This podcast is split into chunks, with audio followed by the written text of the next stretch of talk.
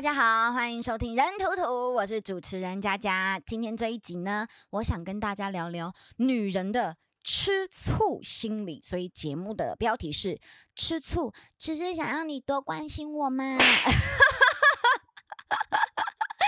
想吐啊！因为我本人呢，堪称。醋海的等级，有人说那个很爱吃醋的人是醋桶嘛，对不对？可是我觉得我自己本人是醋海的等级，无边无际的那种感觉。而且我会吃醋的事情呢，不只是爱情、亲情、友情，再延伸到工作，简直就是版图庞大，所以我才有醋海这样子的外号。醋桶算什么？统统给我跪着过来见醋海！好像觉得很骄傲，有没有？好啦，今天这个主题呢，经由讨论这件事情，我也想要教教各位天真无邪、脑袋不懂得转弯的男孩们，是不是常常不自觉的就招惹女朋友生气，你却不知道为什么呢？为什么呢？为什么呢？为什么生气？为什么？今天就来跟大家聊聊女人的各种地雷。会不会其实是佳佳的各种地雷？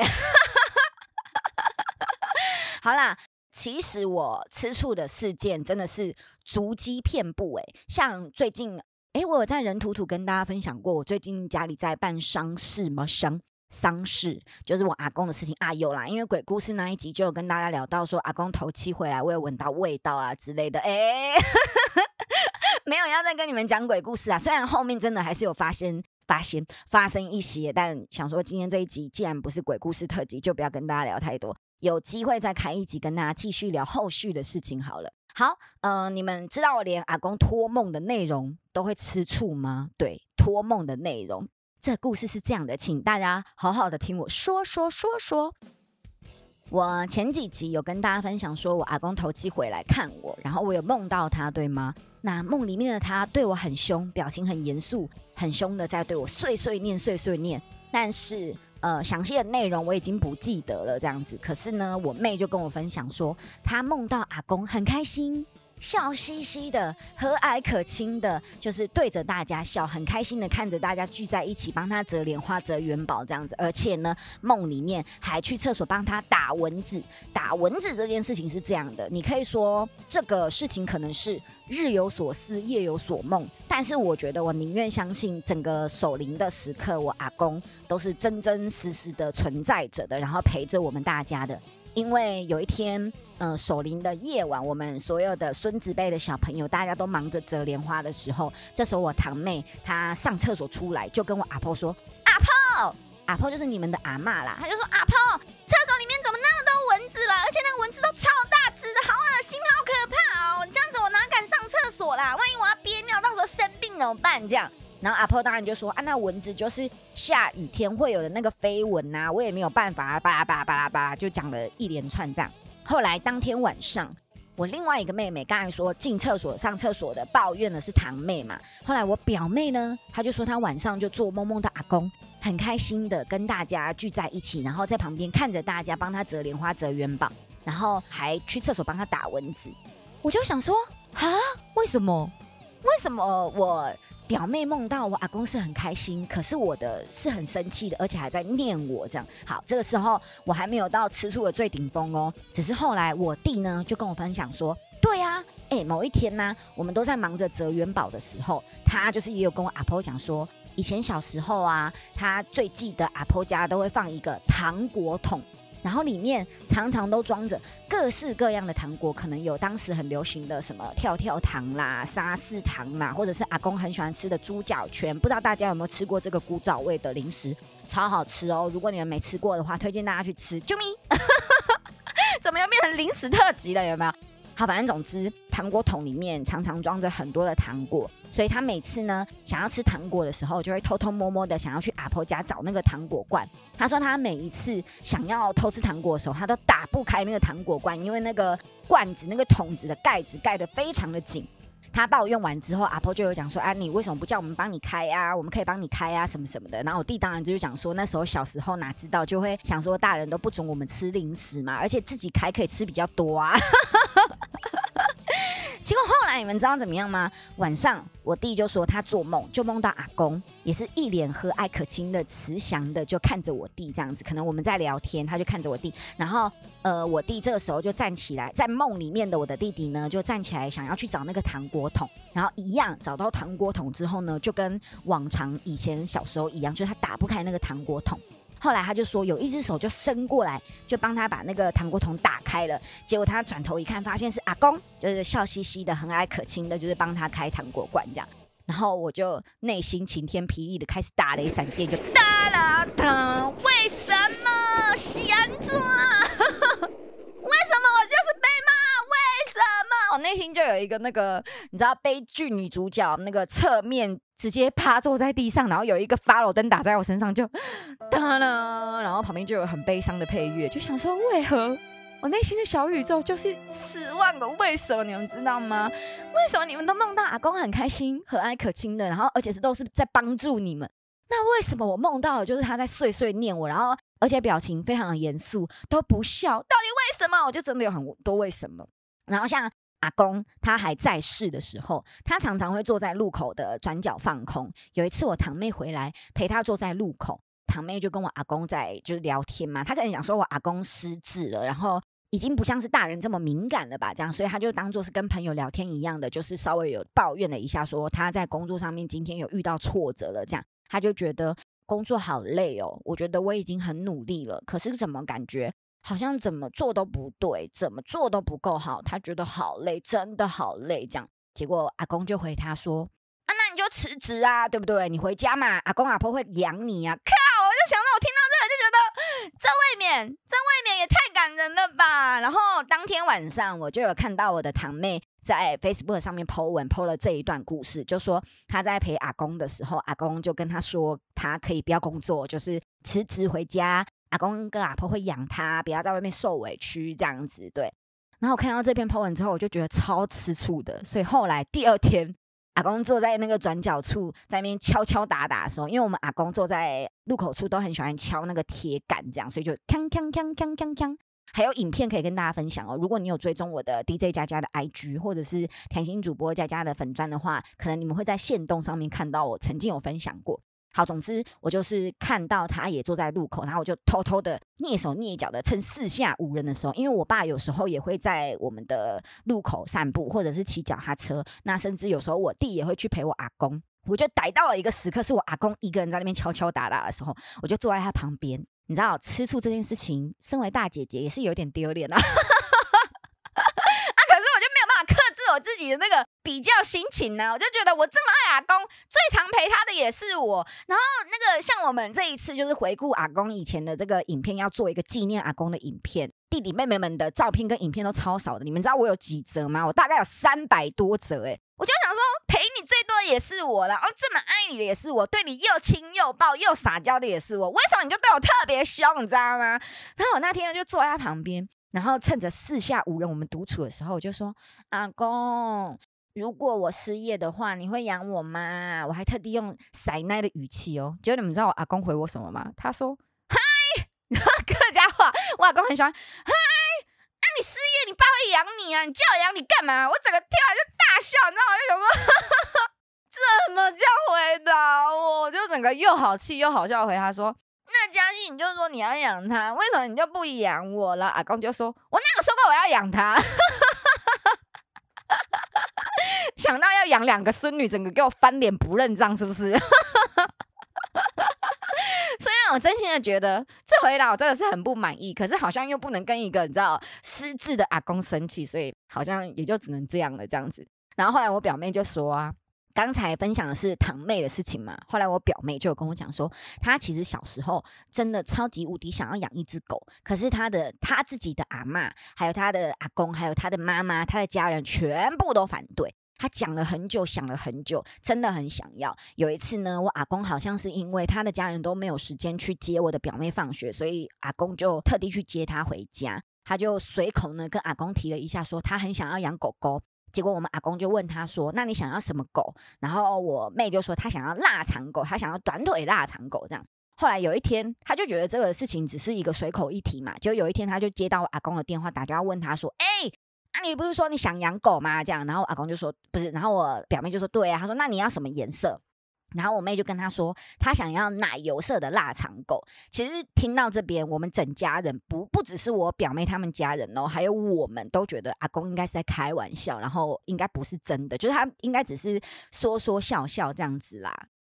结果没有想到，我们阿公哦，就真的很像偶像剧的男主角一样。有一天，就突然带了一个纸箱，打电话给我表妹说：“哎，我要拿东西给你。”这样，然后我表妹就下来，我阿公就开着车到他们家门口嘛。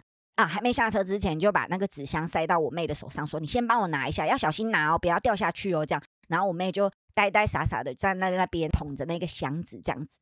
后来我阿公停好车之后下车，就跟他说：“啊，你不是那个要养狗吗？”这样。表妹就说：“对啊。”然后我阿公就说：“那你还不打开？”这样，然后我妹就想说：“哇，是狗狗！”这样他打开就发现真的是一只他想要的奶油色的腊肠狗。然后，然后就是这种很开心的事情、很幸福的事情，大家都很喜欢在 Facebook 上面就是跟大家分享。所以我看到他的 po 文的时候，我就想说：“哇塞，也太幸福了吧！阿公真的好帅哦！”可是我就认真的回想了一下，哎，为什么我好像从来想不起来阿公有送过我什么东西？我现在好像也找不到人质问了啦，有一点悲伤。但是回想过去的时间，哎，我就已经跟大家分享了吧。我对阿公又抱又亲又黏又撒娇，可是他对我为什么一直都很严肃？认真的思考，他好像也从来没有对我说过暖心的话。他每次见到我的第一句话就是“阿玲”，阿玲就是客家话的那个。嘉玲嘛，阿玲，哎，是吗？嘎玲啊，嘎玲，你赚多少钱了？他每次会问我，你赚多少钱啦？你存多少钱啦？你赚多少钱啦？他每次看到我就一直钱钱钱讲钱钱钱，不然就是啊，嘉玲呢？啊，你怎么都还嫁不出去？我真的是 一开口就想要置我于死地，有没有？他就是这样的阿公。我听到这边就觉得哇，我真的好吃醋哦。为什么？阿婆每次都跟我们讲说，阿公最疼我，最疼我跟我大弟弟了。可是为什么？为什么他连托梦都是来骂我？然后可能不是骂，就是碎念，就是念我这样子。然后而且是一脸很严肃的，我整个觉得无解。有没有在收听节目的朋友们会通灵来帮我解答一下吧？很烦哎，为什么对我就那么凶？这件事情啊，让我想起一件事情，就是我曾经有交过一任的男朋友，然后他的个性就是非常的爱面子，对外人呢。都超级好，超级爱装阔，因为他是议员的助理，然后他爸爸就是议员啦，所以可能有学到一些该怎么说呢，就是服务人群的心吗？我也不知道啦。然后他自己非常的爱喝酒，所以有很多的酒友。可是呢，他每次都骗家人说他是来陪我上班，不得不喝酒的，因为我跟他交往的时候，我在 pub 驻唱。可是其实呢，其实他都是另外去朋友的店里喝酒，反而是我这个不喝酒的人下班累了半死，有没有？还要当安全驾驶开车去接他送他回家。然后他家里人呢都觉得我是不三不四的夜店女子，因为他每次都醉醺醺的回家，我还要扶他上楼，甚至还有几次的经验是他给我喝到住院，他家人都觉得是我害他的，是因为我他才要喝成这样，你知道？还有一次就是，但前面的这一段话完全就是我在抱怨这个人啦。我接下来要分享吃醋司机就是没有关系。好，那呃，我要分享这件事情就是酒友们，对酒友们，我记得有一次他送了我一个包包，然后我背着这个包包去接他回家，就是去他朋友开的酒吧接他回家。然后有一个女生呢，就看着我的包包说：“哇塞，好巧哦！”我就说：“好巧。”这样，他就说：“呃，这个女生也是他的酒友，我先澄清一下，就是不是一个随便的女生。”他就说。你这个包包我也有一个哎，然后我从来都没有背过。前阵子啊，我拜托你男朋友帮我把它卖掉了，他超厉害的哎，一天就一天的时间，他就把这个包包卖掉了哎，这样。然后我听完内心就一阵寒冷，这样有冷风吹过去，就想说这是怎么回事？我内心就有很多 OS。可是接下来我就做了一件蛮不好的事情，我觉得可能是。我对这个男朋友曾经有过太多可能他出轨啊，他劈腿啊，或者是他跟别人一夜情的事情，所以我对他基本上是没有什么信任的。于是就偷看了他的手机。你们可能会觉得说，啊，他就劈腿啦，然后他就一夜情啦，你都发现了，为什么分不了手？我跟你讲，不要笑我哈，人哈都是会有笨的时候。我人生这辈子我就笨给他了啦，不过笨给他我觉得也不错啊。年纪小小就遇到大魔王，现在谁还骗得了我？一整个在那边，为什么有一种妈妈嗓的感觉？好，啦。后来呢，我就偷看了他的手机，然后看了他的对话记录。我发现那个女的真的是超绿茶哎！但我跟你们讲哦，一个巴掌拍不响，不止这个女的绿茶，这男的可能也就是对啊，蛮厉害的啦。他当时不只是托我那个男朋友卖包包，还卖了一些，还托他卖一些五 A 某 A 的东西。然后最后呢，竟然都是我男朋友把它买下来，就是他托他卖的东西，全部都是我男朋友把它买下来，然后送我。然后那个女的啊，那个对话记录啊，你知道那个看真的是非常不舒服。他把它买下来送我之后，就告诉那个女生说，因为他身边的朋友有需要，所以他就把他们卖掉了这样子。你知道那个女生呢，当然就是回他一系列的爱心、爱心、爱心，嘴唇、嘴唇、嘴唇，然后再加上，嗯哥你怎么那么厉害啊？一天就卖掉了，太好了，有你真好。那我这里以后还有其他东西，也可以拜托你吗？嗯，你真是我的英雄，妈的嘞！我看真的很想开车撞他们，你知道吗？就是哦，对我也不见他这么用心，我真的超傻眼的。然后你要问我说这件事情跟我阿公上一件事情有什么关联吗？我只能说 OK 没有关联，我纯粹就是想抱怨。我当时也是因为这个事情超吃醋啦，可是。我觉得这件事情，任何女生就是如果男朋友做这件事情，然后有这么绿茶的女生，就是你当然都会很吃醋嘛。所以这件事情，我觉得也不算是我什么呃非常特别厉害的吃醋事迹。所以接下来话锋一转，我就想要来跟大家聊聊家庭这件事情。我一直觉得自己在家里蛮不受宠的，因为我们家讲话比较大声的一家之主，呃，算是我妈妈。怎么讲？也不是说一家之主是我妈妈，就是小事情爸爸决定，但是大事情都是要问过妈妈的这样子。那我妈呢，非常非常的疼我两个弟弟。前几集有跟大家分享过嘛？我妈小时候最喜欢对我说的一句话就是：如果你不高兴，你就滚出这个家，这里是我家，你要住在这里的话就要听话，不然你有本事你就滚出去啊！但是我从来没有听过他对我两个弟弟说过这句话，甚至我弟弟如果失业的话，有没有？就是我弟弟失业，然后我妈还会叫他回家工作，每个月给他好像有两万五的薪水哦。这个就是现在进行式的一个事情。那我呢？我因为疫情失业，我失业这么久，诶，我大概失业一年有没有？一年多有没有？我每天都在吃老本哦。他。连食物我喜欢吃的东西，从来都不曾因为我爱吃就买给我吃。这个故事是这样的，我妈呢，总之就是她遇到她爱吃的东西，她就是会疯狂的吃的那种，就是不顾一切、六亲不认的疯狂吃的那种。像我前阵子买了柠檬塔嘛，一盒有九入，她一天一个人就给我吃五个。呃，我的家人就是有这样的习惯，就冰到冰箱的东西，他们会自己。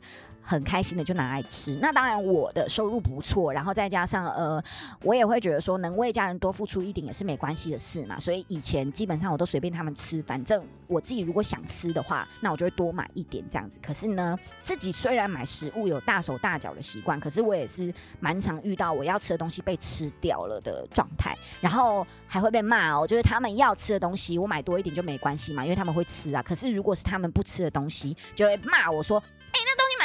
吃不完浪费，你这样真的很浪费，你这个习惯真的很不好，我真的很难呐，因为我就觉得我怎么知道什么东西你们想吃，什么东西你们不想吃？有时候你赌也会赌错嘛，对不对？所以这真的是很难。那再来就是，我觉得可能也是因为以前我都会买很多，所以有一点把他们惯坏了吧。因为有时候我觉得我在跟朋友讨论的时候，都会呃获得一些正面的回馈，比如说他们会觉得说自己买的东西，如果家人要吃，应该是要经过询问的，或者是我自己有一个小小的 mega，就是。如果说我买了一个东西，然后我还没有打开它，别人把它打开的话，我会很不高兴。我会觉得，如果我打开，然后你要吃，跟你 share，跟你分享没关系。这就有点像是我买了一件衣服想要送你，那但是我还没送你之前，我就自己先穿了的那种感觉。你们知道我在讲什么吗？你们理解吗？好了，反正总之，我觉得也许是我把家人惯坏了吧。就是如果我的收入不错，然后又稳定的话，其实我真的觉得没有关系，反正我就多买一点嘛，没有差。可是因为疫情的关系，大概有一年左右的时间，我几乎都在吃我的老本，我存的钱。然后聊过减肥那一集嘛，大家应该都知道，我对饮食控制非常的严格。我现在除了特别跟朋友约出门吃饭之外，基本上我都是吃好事多的鸡胸肉啊、优格啊、温泉蛋啊、麦片啊。然后嘴馋的时候，我顶多吃点苏打饼干跟腰果，真的不夸张。这就是我的三餐，我只吃这些东西。大家不要同情我。我自己是因为爱吃这些东西才吃的啦，这已经是我的日常生活了，不是为了减肥。所以我说，减肥真的已经是我的生活的一部分了，我已经很习惯，也非常的乐在其中。大家真的不用为我眼眶泛泪。然后我偶尔会一六八嘛，所以我的家人其实很常把我的东西吃掉之后，我要吃的时候就没有了。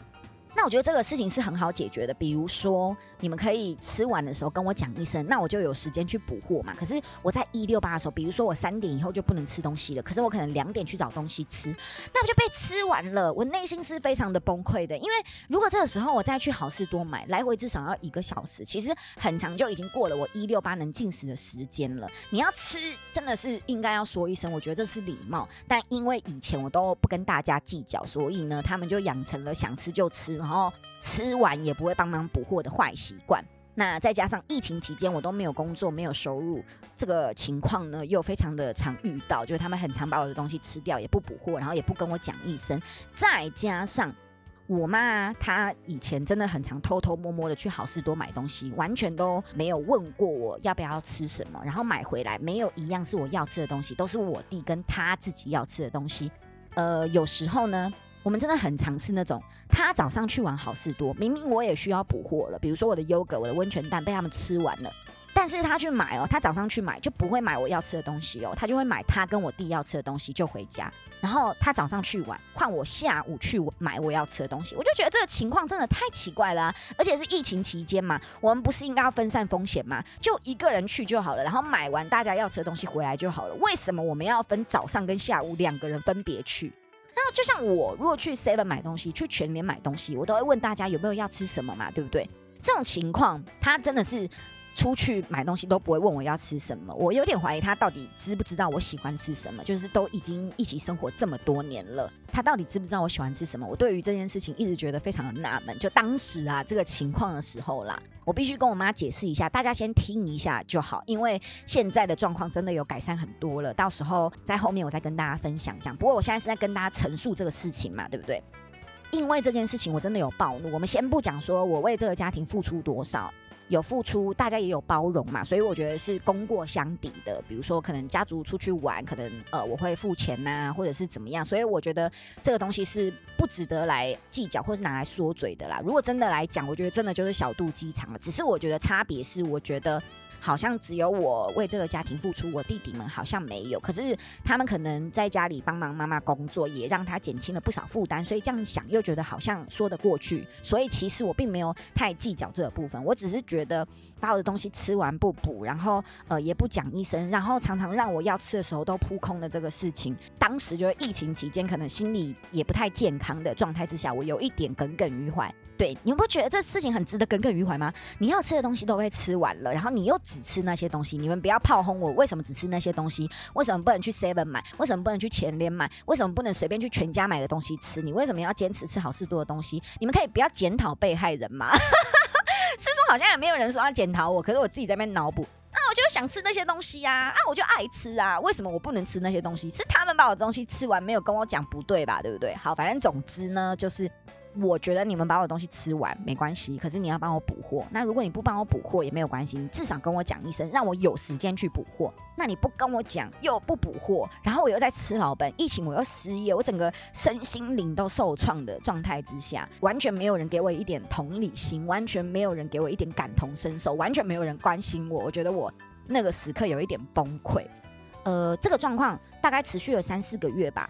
有一天我要吃东西，又发现我的东西被吃完了，我真的当下暴怒诶，我就传简讯给我妈，我就跟她说我的想法，就是吃东西要补啊啊，如果呃就是吃东西要问，那或者是吃完要补，那如果就是不补的话，至少要跟我讲一声，我可以买，就是我我跟她讲这个事情，然后她就跟我说我小肚鸡肠，然后我就暴怒，你知道吗？什么叫小肚鸡肠？我就问她，我说，那你回答我，你有没有想过从小到大，你有没有买过一样东西？单纯是因为我爱吃而买给我吃的，这样。如果你想得出来，我跟你道歉。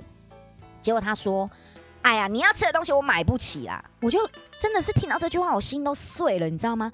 优格是有多贵，温泉蛋是有多贵，鸡胸肉是有多贵，苏打饼干是有多贵，我真的是心碎耶！你要什么，我都尽我所能的想要满足你，买给你。我都记得你想吃什么东西，我经过红豆汤店，我就记得你爱吃烧仙草，还记得你是都吃清的烧仙草不加料的，对不对？那我去全脸都会记得你喜欢吃什么抹茶冰淇淋，我去哪里都会浮现你爱吃什么，买给你。吃，我记得你爱吃公路便当的排骨饭，其他家你不吃，就是你爱吃什么我都记得，我经过我都会想要买给你，或者是我特地都会买给你。可是我问你，你有没有特地买过什么东西给我吃？你既然跟我说我要吃的东西你买不起，我真的是崩溃。然后我真的在打字的时候，我都是一直落泪，一直落泪，一直不断落泪，我真的很受伤。然后我就问他，我说：所以你的意思是说我要吃的东西你买不起，但是我买你们却拼命吃？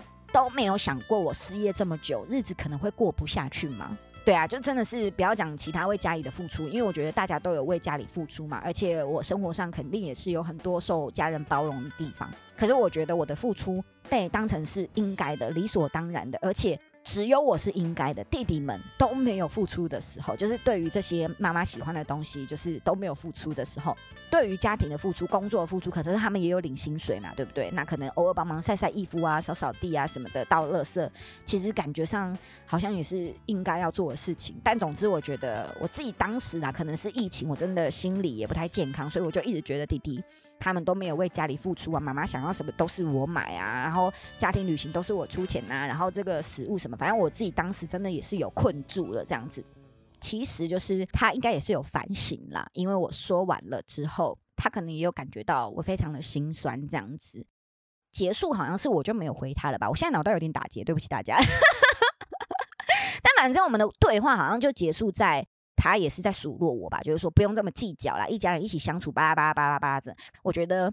前面那个就是，哎，我好像从来没有吃过我妈买给我吃的东西，就是因为我爱吃而买给我吃的东西，我觉得很受伤这样子。因为我弟他们是月月有啊，就是每个月啊，就是他们吃的东西几乎都是我妈买的，而且我妈去买东西都会想到他们爱吃什么。我跟我妈的相处就变成是我都会想到她爱吃什么买给她吃，可是她都不会想到我。这事情对我来讲很受伤，我也很吃醋啦。那现在我必须说，我们的状况真的改善了非常的多。今年真的是我吃过我妈妈买过。最多东西给我吃的一年，她现在要去好事多，要去全联，都会特地问我说有没有要买什么。那她知道我很爱吃蜜枣，前几天还特地买给我吃，还叫我说你一定要吃哦，这个很好吃哦，我是买给你吃的。这样对，所以后来我才知道说，嗯，人呢其实都会同情跟照顾比较弱势的那一方，因为我可能看起来太强了，就是呃在工作上或者是在生活上我比较强势一点，所以大家可能都觉得我不需要被照顾，不需要被爱。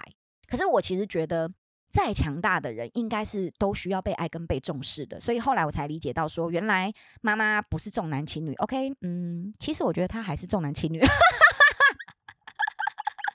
因为你知道吗？她一直要我买房子，还说以后嫁出去跟老公吵架才有地方可以窝。她是不是讲的很像我没有娘家可以回一样？所以她的意思其实是，以后如果她跟爸爸有一天离开了，两栋房子呢，弟弟他们会各自移动，然后各自成家。所以我要自己想办法啦。OK，OK，我有听出来哦。我觉得可能，可能是因为我从小最常听到的一句话就是“如果你不高兴，就滚出去”。这句话真的是让我非常的没有安全感，让我的成长的过程当中心里。非常没有安全感，又很敏感，可能再加上胖子时期所遭受的各种霸凌，也是有在我心中留下很深的阴影，导致我呢个性真的非常的好强，随时都像个刺猬一样，随时准备要防卫跟保护自己。小时候我非常的容易嫉妒，很容易吃醋，我超级无敌需要被在乎，我连跟女生朋友之间都会吃醋。我觉得自己吃醋的原因是因为我很想要被爱，想要多被关心。我再次强调。这个世界上真的每个人都需要被爱，不会有人不需要被爱。所以，当你觉得自己不被爱的时候，就很容易会有吃醋、竞争、嫉妒的心理。我记得我以前在交男朋友的时候，我真的很任性，我需要感觉到我在男朋友的心中永远都是第一顺位，谁都抢不走他。我需要这种感觉，所以有时候他可能因为工作要 PO 一些其他女生的照片，因为他是摄影师嘛，所以他可能标题有一点夸奖的意思，我就会吃醋。比如说，哎，PO 这张照片就说今天是什么呃某某网红啊什么，我就会想说网红什么意思？你现在是说她很漂亮吗？她比我漂亮是吗？她唱歌比我好听吗？就是我会呈现一种咄咄逼人的刺猬状态。那像有时候呢，他如果要跟朋友约出门去吃饭，明明他早就跟我报备过了。可是有时候 emoji 不好，心情不好，有没有？他要出门之前，我很常会不准他去。可是还好呢，我这个男朋友呃是暖男，他真的就是也是把我看得非常的重要，所以通常我说不行去，他就会说好，那我不去了。这样，反而我自己会反省，觉得我是不是太无理取闹了，所以我就会跟他讲说，我还有骗你的啦，你赶快去啦，就是一种丢一下的那种感觉，然后还会跟他讲说早去早回哦。我觉得他是一个。非常了解我的男朋友，因为他知道，他如果跟我说他要去，如果我说不行，他说他要去，我们可能就会吵架，对不对？可是他懂得顺着我的毛摸，然后我开心，他也达到了目的，一切都很圆满。在这里通过这集节目呢，谢谢这位男朋友的包容哦。嗯。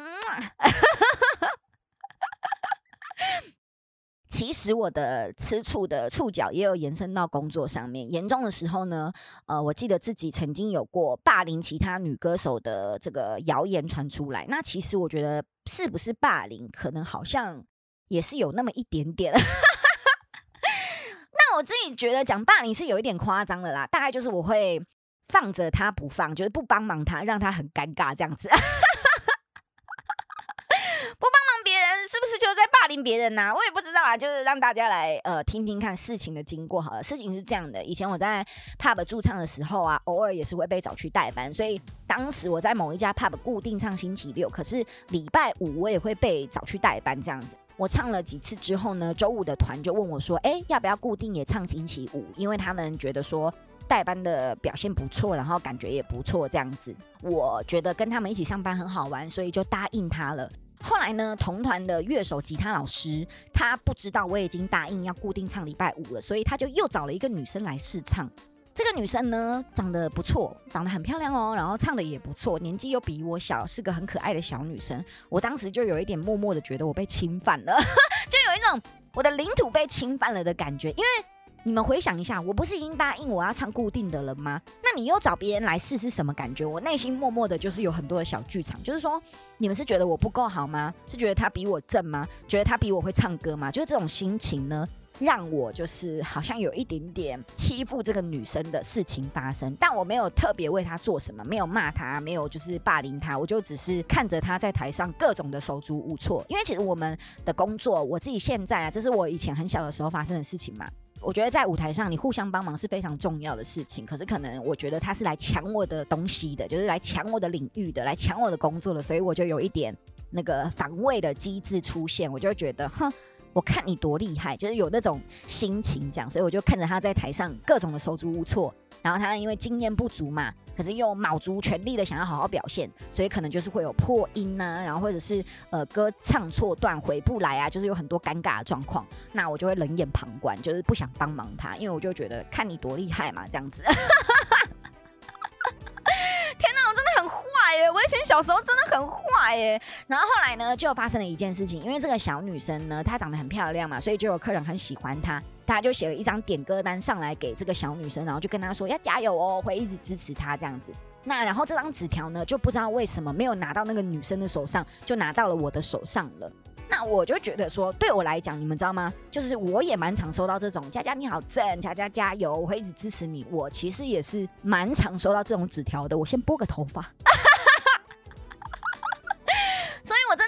把这个纸条放在心上，就是没有觉得它很重要。对我来讲，它就是一张点歌单，就是一个看完就要丢掉的纸这样子。所以我就没有放在心上的状态之下呢，下台的时候我就随手把这个点歌单放在 iPad 里面，然后我就忘记这件事情了。就后来那个女生她发现有这张纸条，那可能她也忍很久了吧，她觉得我有点欺负她这样子，所以后来她就觉得说，呃，我是不是故意把这张纸就是收起来，或者是丢掉，就是不想让大家看到她很受欢迎，就是有人支持她，有人叫她加油，这样我是不是故意把这张纸丢掉这样子？那其实我觉得这件事情我们也需要反省一下。如果你没有让别人感觉到你对他是有敌意的，他就不会自己脑补是不是你又多做了些什么东西。就如果我对他是好的，然后对他是友善的，他可能就会觉得说，哎，佳佳你是不是不小心把那张纸条弄不见了，或者是哎那张纸条在哪里？他可能会直接问我，对不对？就不会自己在脑海里面脑补这么多的事情，就觉得我欺负他。所以我自己也是有反省，就是说可能他有感受到我的敌意这样。可是这很正常啊。你就是来抢我工作的人，我怎么会对你没有敌意？正常人都会有点敌意吧，对不对？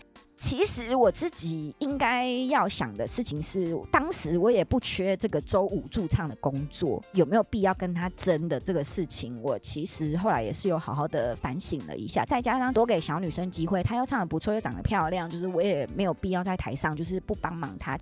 其实我现在啊，我的做法就不太一样了。只是当时这个事情，纸条这件事啊，我真的不是故意的，所以这个事情就是我也是真的有好好反省，就是说你怎么对别人，别人的想法就会往那个方向走。如果你对他好，他就会知道你不是故意的，甚至他会问你这样子。因为我对他当时就是有敌意的，所以他就会觉得纸条的事情我是故意的。可是其实我真的是无心的，就是我也不知道那个纸条放去哪了，反正总之就被我弄不见了。因为我就把它看得很重要，这样这件事情过了很久之后，我们也还是有在工作的场合上面遇见，有把误会都解开了。现在我们就是都能笑着诉说，说当时自己就是有多么的幼稚，那个时候我还在台上就是做了什么事情这样。其实类似的事件好像不止一件，就是我不帮忙人家，看着人家出糗的这件事情，或者是我在台上要跟人家竞争，要表现好像哇就搞诶那种感觉，不是只有一件。所以我以前就是常常被人家讲说我大头症，然后说我欺负女歌手，就说我这个欺负女歌手的事情在业界里面大家都知道这样子，对。嗯，我小时候真的是蛮忌讳跟其他女歌手一起工作的啦，除非我们可能本来就有交情，本来就是朋友。因为我很不喜欢被比较，就觉得自己好像不够好，所以在这里呢，我要我要向就是被我伤害过的人深深的道歉一下，因为我小时候真的对自己太没有自信了，然后又太爱太爱太爱唱歌了，太爱这个舞台了，所以有一点走火入魔，觉得自己不能失去，所以就做了很多不是这么的圆满的事情，这样，所以真的对不起大家。一直到现在啊，前阵子疫情又开始了之后，我觉得自己好像又有发作，就是微微的不像以前小时候这么的幼稚，或者是这么的极端。可是心态上面好像也有一点点没有办法调整，因为没有工作嘛，又没有收入，感觉又很没有未来，又没有成就感，就觉得自己好像很废。像 IG 啊、Facebook 有时候就会有一些其他的网美会来关注我，或者是来留言嘛。你知道我都不会往好的地方想，就会觉得说他来干嘛？是想来宣示自己过得很好吗？宣示自己人气很高吗？宣示自己很漂亮吗？你知道吗？就是这种事情，其实真的就是对自己太没有自信的表现。小的时候啊，就是我当时的那个乐团嘛，跟别的女歌手合作，就比如说呃，可能这个厂商就是我们已经唱了八年了，他们就觉得说，哎，想换换看别的女歌手，那他们就会偷偷摸摸的接工作，不跟我讲，因为他们不敢跟我讲，他们怕我受伤。那其实我觉得被蒙在鼓里的感觉才是最受伤的。我听过一句最伤人的话，就是我没有骗你啊，我只是没有告诉你。像我说的这个这些团员跟别的女歌手合作，然后其实那一天我没有工作，坐在家里划手机，突然就有粉丝传来说：“哎，佳佳。”你们乐团现在在哪里哪里工作？然后还拍照给我看，就说你今天有来吗？那个在台上的是你吗？哎，我看到这个，我内心真的超受伤的，因为我当时跟一起工作的乐团，因为很多年了嘛，所以感情非常的深厚，所以真的觉得很受伤。而且我觉得一个厂商我们合作了七八年，如果他想要换女歌手，或者是不喜欢我，这个都是很正常、很正当的理由。大家都想赚钱，如果你们好好的告诉我，我觉得我是能理解的。我当然会觉得有一点。受伤有一点失望，可是我觉得我是能理解的。但反正总之呢，这种事情就是我们之后就嗯没有再合作了。就那种别人不知道就没关系的逃避方法，我觉得真的是蛮不负责任的啦。所以呃后来就没有，我们就可能还有一些别的原因啦。这件事情我觉得也算是其中一件事。反正总之我们就是没有合作了。那我状态最差的时候，连对朋友都会吃醋哦。就比如说，为什么你去上厕所没有找我？我跟你们开玩笑的啦，这是那种真的很小很小的时候才会犯的一件事情啦。其实我觉得没有安全感的人，没有自信的人，身边如果能够有一个理解你的人，真的非常的重要。他能理解你的小情绪背后的不安，小动作背后的无助，你会感觉自己被理解。做任何事情呢，我觉得人呐，做任何事情真的最希望就是被理解。我觉得我们都会因为被理解而被治愈。这几年我觉得自己成长了很多，现在我蛮常跟其他的女歌手一起工作的，跟他们站在一起啊，我也不会觉得自己比较差。人呢，其实你会呃害怕，你会做出这种反击的动作跟反应，其实是因为你对于未知或者是没有把握的事情感到害怕。那么如何消除自己的害怕呢？就是努力让自己成长。这个我觉得也是改变吃醋心态的一个解决方式。透过学习，你让自己更强大。当你觉得自己懂得越多，遇到问题都能迎刃而解的时候，当你觉得自己很美、很努力，而且有内涵的时候，你就不怕与他人站在一起，不怕被比较。其实人生很长嘛，我们都在不断的努力。过程中，如果你还没遇到一个理解你的人也没关系，适度的肯定自己也很重要。偶尔就摸摸自己的头，告诉自己你辛苦了，你真的很棒，你好美。像我就是每天起床看着镜子，都会告诉自己哇，今天又是一个闪闪动人的出发。好了，我是不是真的太三八了？还有最重要一点，发自内心的跟自己相处，喜欢自己，爱自己。我觉得这一份从容不迫就是你魅力的来源哦！我们一起加油！希望这一集节目除了能够带给大家娱乐的效果之外，也能让各位学到东西哦。最后还是要来个温暖的行动呼吁：如果喜欢我们的节目，请在 Apple Podcast 上帮我们五星吹捧、订阅，并且分享给你的好朋友。对于节目的内容，如果有感想，或者你也有类似的经验，欢迎留言参与讨论。当然，如果心有余力，也请大家赞助人土土哦，三百、五百都是对我们的支持跟鼓励哦。谢谢大家。收听人图图，我是主持人佳佳，我们下集再见，拜拜。